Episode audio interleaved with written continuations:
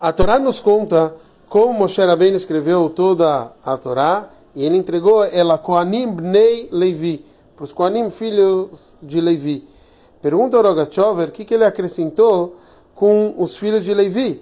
Em vários outros lugares a gente encontra que ele fala a palavra Bnei Levi para englobar os Koanim que têm algum defeito, eles não podem servir, e eles também estariam aqui junto. Mas aqui é diferente. A gente encontra até o próprio Rashi, que ele fala que ele entregou para toda a Sheve de Levi, para toda a tribo de Levi. Então esse seria o significado, como o Rashi explicou, ele entregou para os Koanim Nei Levi, quer dizer, para toda a tribo de Levi. Para a gente entender esse significado, o Rebbe nos traz um, uma explicação com Pnimiu da Inanim de uma forma mais profunda. Hassidut nos traz que tem uma diferença, os Koanim, eles não podem se impurificar. Os Levim já poderiam se impurificar.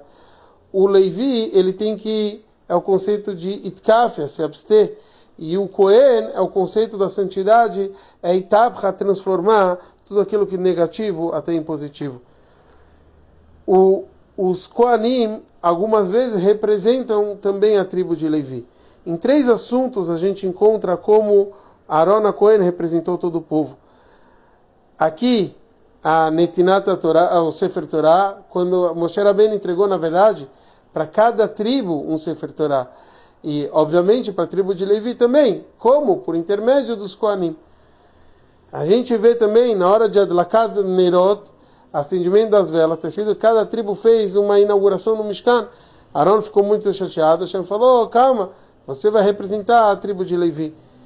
E também no bastão, cada tribo tinha um bastão, e Aaron tinha um bastão representando a tribo de Levi, que o dele floresceu, que ele ia servir, ia representar a tribo de Levi. O significado aqui é que nesses três a gente encontra o conceito de proteção, o conceito que nem a gente falou, de itkafia, se abster.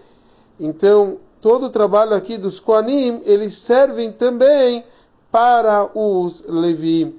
Quer dizer, é um serviço dos Koanim, mas que serve também para os Levim. E por isso aqui, nesses três assuntos, os Koanim fizeram algo, receberam a Torá, etc. Tudo, não só por eles, mas também pela tribo de Levi.